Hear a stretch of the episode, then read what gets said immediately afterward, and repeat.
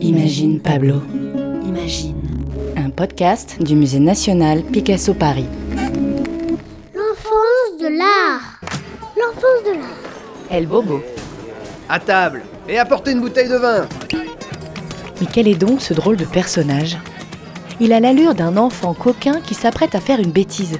Ou qui l'a déjà faite. C'est El Bobo, peint par Picasso.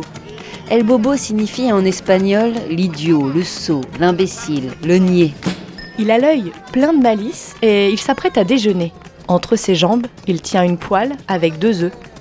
Va te faire cuire un œuf Non, deux Dans sa main, une bouteille de vin déjà ouverte qu'il s'apprête à boire au goulot. À la vôtre Derrière lui, on devine les paysages de la campagne du sud de la France.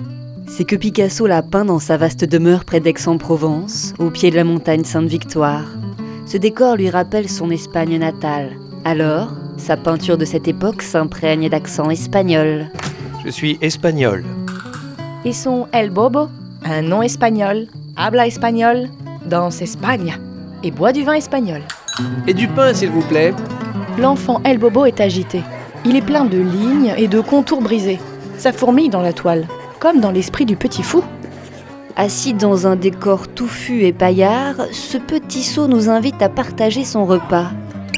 Venez donc festoyer avec moi On veut bien, mais il n'y a plus de place. La toile est remplie.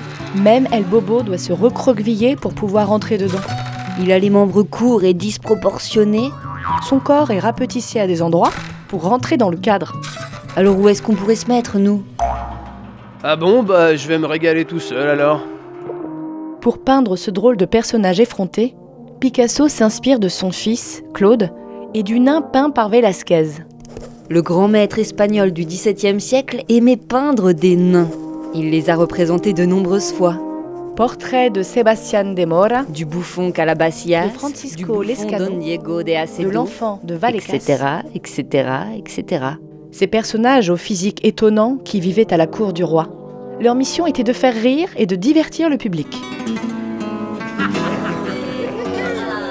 Je peux vous raconter des blagues, vous raconter des histoires de la rue, et tout ça en faisant des pirouettes, des chants ou des courbettes.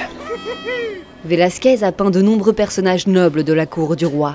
Mais il se plaisait aussi à peindre les nains et les bouffons. Pas pour s'en moquer, non. Il les peignait en prenant grand soin de les représenter avec délicatesse et dignité. Dans ses portraits, on peut voir leur humanité. Comme dans cette peinture de Picasso. Picasso détourne des peintures classiques et y met sa touche, cubiste et fantaisiste. Ainsi, il dialogue avec ses maîtres et joue avec l'histoire de l'art en représentant ce nain bouffon.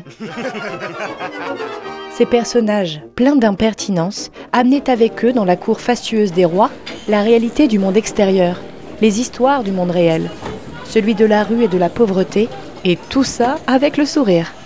Eh, il faut rigoler avant que le ciel nous tombe sur la tête. hein. Alors forcément, ce sujet qui en dit plus long qu'il n'y paraît au premier abord intéresse Picasso, qui en donne ici sa version. Faut rigoler, faut rigoler pour empêcher le ciel de tomber. Un podcast réalisé et conçu par Pauline Coppen et Elsa Denac. Avec les voix de Grégoire le Prince Ringuet, Étienne Monet. Elsa Denac et Pauline Coppen. À retrouver sur le site du musée